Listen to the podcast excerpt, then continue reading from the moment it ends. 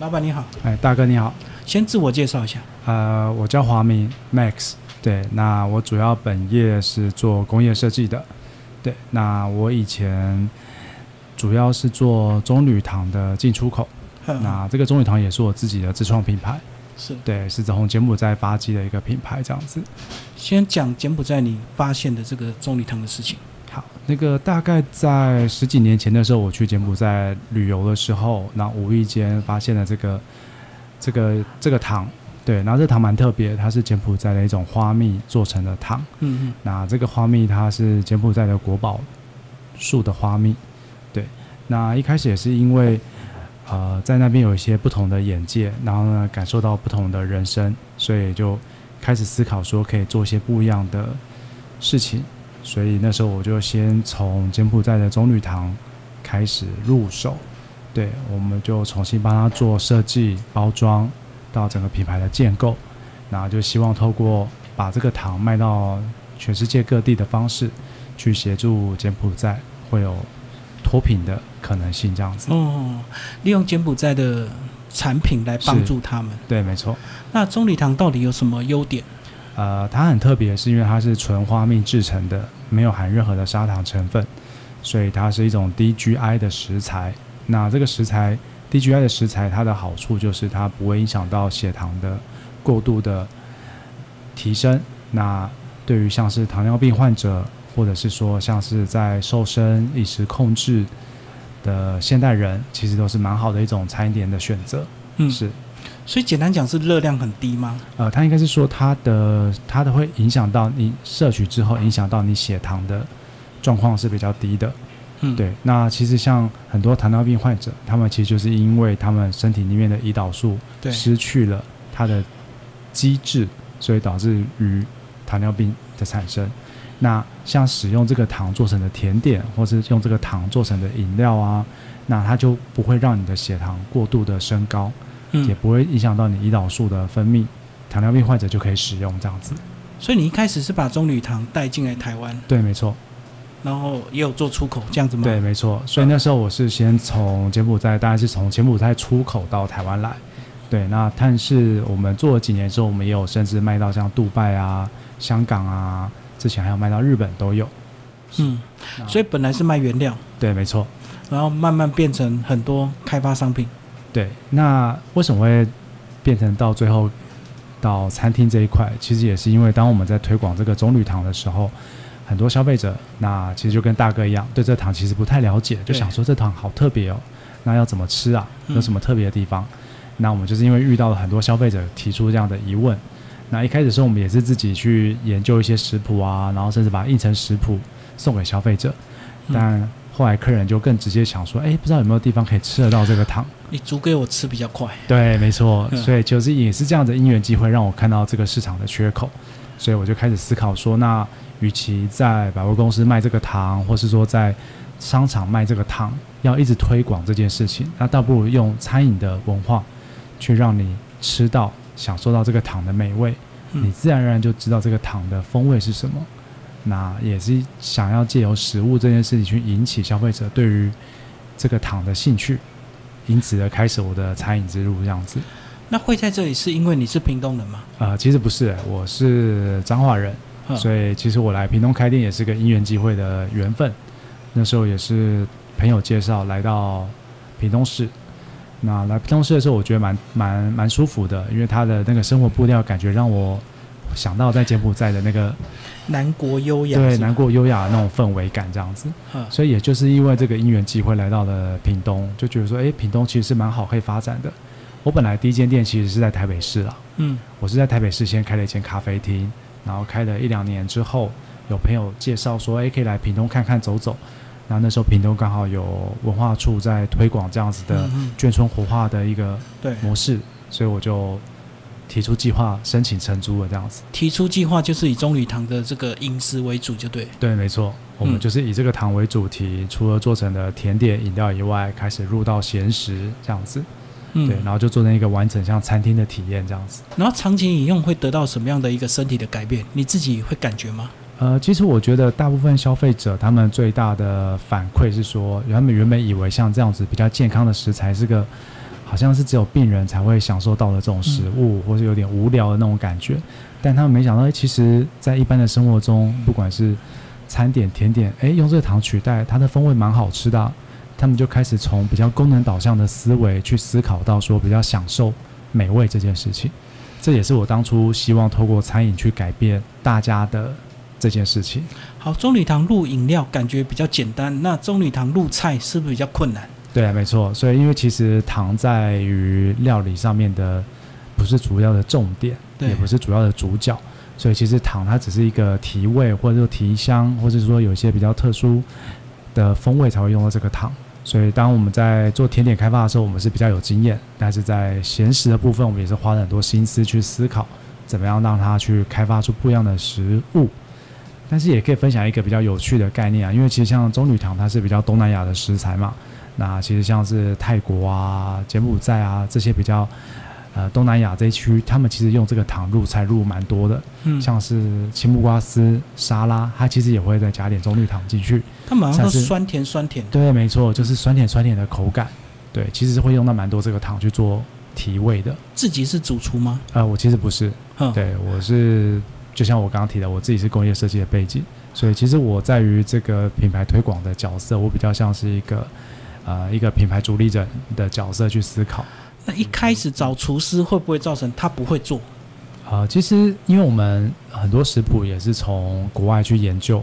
然后呢去探讨这个糖怎么去发发掘、去使用。那到后来我们开始自己去试一些比较创意的料理，对。那当然一开始也是有跟厨师有点磨合期磨合，但也是还 OK 啦，就是大家也是觉得也是认同这样的一个理念，所以才加入我们团队这样子。所以最后还是会沟通完成，对，没错。然后菜哦是色会上来。是是是是我们先跳开一下，柬埔寨最近的新闻很火热，你看了应该很有感觉哦。啊，对啊对啊，嗯，是应该蛮难过的吧？以其实前的那些人应该很淳朴的。对，因为其实其实我也是刚好可以利用这个机会稍微分享一下我自己的论点跟观察啦。嗯，因为其实柬埔寨柬埔寨人是我看过数一数二纯真又淳朴又善良的民族。那也就是因为他们的善良，那让我在柬埔寨呃生活的很愉快，嗯也开始会想要去做这个糖的品牌，也是这个原因。那其实呃全世界各地都有好人跟坏人嘛，嗯嗯嗯，但像现在诈骗案其实比较多的都是呃，因为西哈努克的那个港口的发机而产生的赌场的效益，才慢慢聚集了这些嗯不管是中国人或是台湾人或是黑帮才会开始的这样子的诈骗的行为啦。其实柬埔寨本身不是个非常万恶之都这样子，所以我想说也刚好利用这机会可以稍微分享一下说，柬埔寨其实并没有大家想象中这么的可怕，它其实是一个非常淳朴又美丽的地方。对，所以不是当地人的问题，是因为赌场发迹之后，聚集了很多东南亚的坏人对，到那边去。其实大部分其实真的是从中国跟台湾过去的。我坦白说，嗯因为当初那个港口在发机的时候，然后赌场在发展，所以其实很多中国的黑帮啊，还有一些这样的势力就往那边移动。嗯，嗯然后也是因为这样子，所以才开启了这个这个渊源，开始这样子。等于是新的天堂啊，对就没一错窝蜂去那边求生对，存。一窝蜂全面求生存、求发展，然后到最后，因为中国政府扫荡完之后，其实扫掉了很多中国的那个黑帮，然后呢，他们也开始柬埔寨也开始有那个限赌令的产生。那嗯那些那些原本的投资的这些帮派，他们已经投钱下去了，所以他们也不太可能立刻就收掉，所以他们就转而像用诈骗啊、诈赌啊，然后用这种远端诈骗的方式去聚集这样子。用器官买卖，对，没错，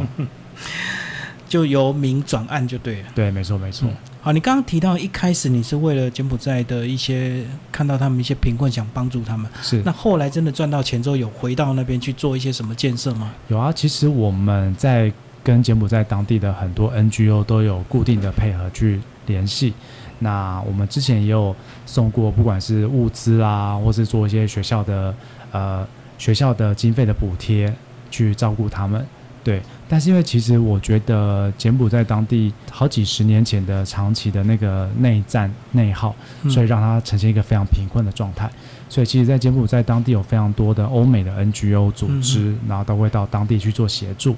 那这些 NGO 组织，他们会针对不同的面向去做帮忙。那我们的角色其实比较像是社会企业的概念，嗯，嗯，对我们期望其实是希望用一个比较商业的模式去做这个品牌，去推广它，但我们又不希望把悲情当做是第一的诉诉求对去推销。我们其实不是希望贩售悲情，所以我们其实才会希望用像生活模式 （lifestyle） 这样的模式去做一个餐饮，让你去体验到。但是当你觉得吃的开心，然后喜欢这个风味，再去了解说，啊，其实它背后有很多协助到当地的意涵。社会企业还是有一定的盈利模式，就对了，对，没错只。是它的盈利是回馈回对去，，应该是说我们的主要目标并不是以赚大钱为最主要的核心的目标。当然，企业要生存以外，我们希望这是我们背后所要提倡的一些社会议题是被看见的，这是嗯我觉得我们比较在意的一个部分。好，那经营这么多年，十年是过去了，对啊，也十几年了。应该很多消费者能够认同吧？对啊，也是蛮开心的啦，就是因为呃，大哥也知道前两年这样子疫情的关系，所以其实餐饮业也是蛮伤的。那包括说像我们在推广这个糖的时候，也是遇到非常的挫折，但是也蛮幸运的，就是我们一步一步慢慢的累积了这么多的知名度跟好感以后，其实也是蛮多消费者支愿意持续的支持着我们，才让我们可以啊、呃慢慢做，慢慢修正，然后还到现在还可以继续维持着这样子。所以如果他们把原物料买回去，它是一包或者一罐，对，我们有，我们主要是一包的，它是粉末状的，嗯嗯，对，它其实就是一种食材，对，粉末状的一种糖粉这样子。所以可以直接入菜，也可以加饮料这样子吗？对，没错。那像现在我们也为了呃因应时代的变化，我们自己像现在我们的店里面日食堂，我们也有自己做的烘焙，所以像我们的面包啊、吐司啊，甚至棕榈糖生吐司，也是这边的明星商品。那甚至从去年疫情开始之后，我们也开始做了网购，所以像现在也可以通过网购的方式买到我们家的全系列的甜点。那除了糖味之外，它会影响这个烘焙的口感吗？呃，也会有，像是呃，我觉得比较比较比较有趣的地方是，大家都以为说啊，这个糖是 DGI 的，所以它是不是味道比较不甜啊或什么的，嗯但其实它有个比较特殊的香味跟风味是一般砂糖所没办法呈现到的，所以其实加入这个糖之后，它的风味反而是比较丰富、比较有层次的。那再来就是因为这个糖的它的溶解度比较快一点，然后不像砂糖，所以它风味的那个刺激也会比较快速一点的去达成。另外就是我觉得它跟奶制品其实蛮搭的啦，嗯所以以其实你换一个角度来讲，就像是它好像有一个特殊的香味跟风味，对对对对对是不是有点像黑砂糖这样子，有它有点独特的味道？对，就有点像黑糖那种感觉，有这个独特的香气在啦。好，那屏东因为农业大县，那也有很多这个农产品，是，你有试着做一些结合吗？有有有，大哥真的很专业，问到一个很重要的重点，因为像我们去年我们就跟我们来屏东也六七年了嘛，所以是其实我们前几年都在深耕，也在认识这块土地。那我们从去年前年开始，就慢慢开始跟屏东的农产做不同的连接，像是我们啊、前年做了一个芋头的案子，就是跟屏东部落的芋头小农去做合作，然后嗯开发出不同的甜点。那到去年，我们用的是屏东的可可，嗯，因为屏东的可可是他们的特色，对所以我们去年也用了屏东的可可去做出特别的甜点。那甚至我们在延续到今年的中秋礼盒，我们也是用屏东的可可去入我们的礼盒。嗯，对嗯，嗯所以就是慢慢我们也开始去跟在地做更多的连接，这样子。好，这两年因为疫情出国很不方便，那你自己个人会影响吗？就是你需要定期到柬埔寨吗？呃，之前是对是都需要，但是因为其实也做蛮久了啦，所以其实在当地也有当地的伙伴、跟当地的朋友，还有像我的亲戚本人也还都在柬埔寨，所以他们在当地都有办法处理这样子。所以那边本来就有团队，对，没错，嗯嗯嗯，然后下单是直接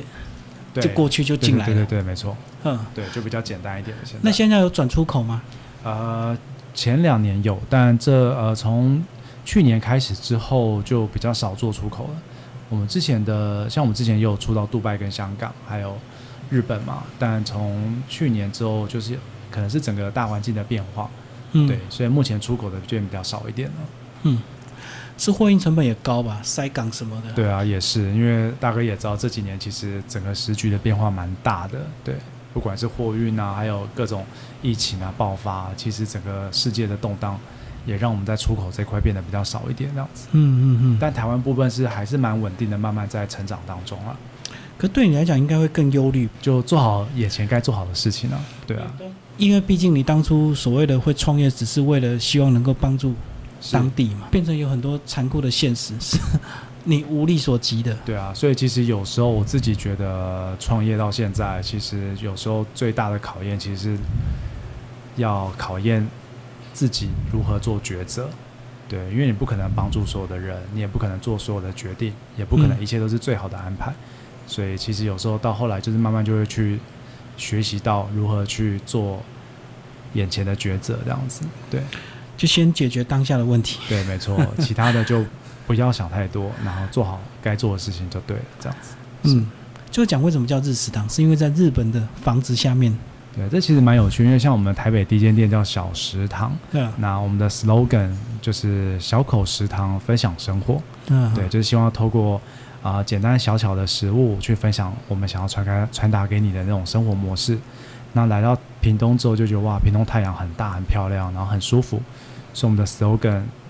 就叫做“日日暖阳，日日食堂”，这就是日食堂的由来。这样子，对，就是想要跟在地的那种感受度是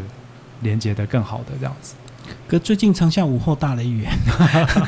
跟我们的预期差很多哎， 对对对，声音会影响吗？呃，也是会啦。像其实其实像这个，其实我觉得影响最大的是真的就是去年疫情啊。嗯那现在因为大家没办法出国嘛，所以确实客人也慢慢都有回来了这样子。就国旅爆发。对，过滤爆发这样子。嗯嗯嗯，你会喜欢大家在那边流窜吗？看着大家这样子找景点到处拍照打卡，也不错啊，对啊，至少大家在那么苦闷的时候还可以有点快乐的感觉这样自子。得其乐。对啊，也蛮好的。那你自己的自得其乐是什么？呃看客人用餐嘛，把菜吃光。对啊，都是。其实说真的，其实除了呃，当客人享受到美味，然后给我们很好的回馈的时候，这也是我们快乐动的动力来源啦。那同时看到更多消费者喜欢，这也是让我们觉得做的很有成就感，也是让我们继续坚持下去的原因。这样子，遇到没吃完的，你会难过吗？呃，也是会 啊，我也可以去思考说，到底是不是出了什么问题啊，我去检讨这样子。对啊，可能是不是就糖的那个味道？但目前我们个人的喜好我们我们还是目前大部分客人都有吃完啦。嗯，对，。还没有遇到很多没有吃完的状况，这样子是。亲子多吗？呃，屏东这边对我们胜利新村这边，其实亲子课算蛮多的哦。嗯，对，家庭课、亲子课、假日，尤其是像这一区，整个眷村园区是在去年整个整顿完成的嘛，是。所以也是从去年开始，这一区变得比较热门一点，这样子。对，餐饮本来就是所谓的亲子嘛，我哦并没有特定其实针对年轻人或什么族群。啊，其实有调整，像我们开了那么多年，也是会慢慢依着不同的需求、时代的变化，做一些菜色的调整啊，到价格的设定啊，然后到模式的设定都会稍微细调。对啊，一开始好像是针对比较 中高年纪的吧，因对为对糖比较是有是是那是种，对，没错，现在就变亲子共享了。对，没错，没错，没错，这也是我觉得创业这条路上蛮重要的一件事情，就是你要去观察市场的变化，然后去做微调，才有办法让你不会被时代淘汰掉这样子。好，你本科是工业设计，本业也是工业设计，你觉得这方面有帮助吗？在你创业路上，有啊，其实我觉得在我的训练里面，在我的学科训练里面，其实就是在找到问题跟解决问题。那这样的训练模式，让我在看待事情的时候，我会用比较理性的方式去分析眼前有什么不一样的问题，那该用什么样的方式去解决跟设计，透过设计的方式去思考我要怎么去解决它。但我觉得这个工业设计的背景，让我在于美感的判断啊，到市场的敏锐度是比较高的。因为像我们自己在做产品设计的时候，我们都会去考量到它的设消费者使用习性啊，到市场的接受度，这些都是我在学校过程中会被训练到的。所以当我开始做餐饮这一块的时候，其实也会把这样的思维导到我的判断当中，我就会开始去思考说，诶，这样的设计模式消费者喜不喜欢？那我们的消费者 user 是什么样的消费者？那我该产产生什么样的模式去迎合他们的需求？对我就觉得这一方面的训练之下，我就比别人快一点点。这我也是我觉得我自己在当老板比别人的特别的优势吧，是所以不能过度用情 感，对对不对？还是要对，还是就要是认为你东西好，人家就要买单，其实对背后有错综复杂的原因。对，没错。包括说，像我自己也会去研究说，哎，那怎么样的定价策略是消费者或者喜欢的？那亲子课他们有什么样的需求是我们需要去满足的？那现在怎么样的消费者比较多？那相对它什么样的类型的餐点就要设计的比较多一点？这些都会在我们餐厅做调整的时候列为我们的讨论之一，这样子。你在闲暇的时候会不会去逛逛别家的店？因为其实这边自成一个商圈，大家对都很会做气氛的营造。没错，没错，因为就是其实说真的哦，这两年之后也是非常多很厉害的伙伴加入到胜利新村这边来，那也是有非常多厉害的餐饮业开始在屏东扎根。那我自己也很喜欢去吃不同的餐厅，嗯那一方面也是做市场调查啦，二方面也是去观察一下说现在市面上什么样类型的店的模式是比较受欢迎的。对，那通常我也会，我也喜欢观察像麦当劳啊，他们会怎么做，星巴克会怎么做，我也会开始去做一些这样的市场调查跟研究，这样子。是嗯，好，谢谢老板。谢谢，谢谢。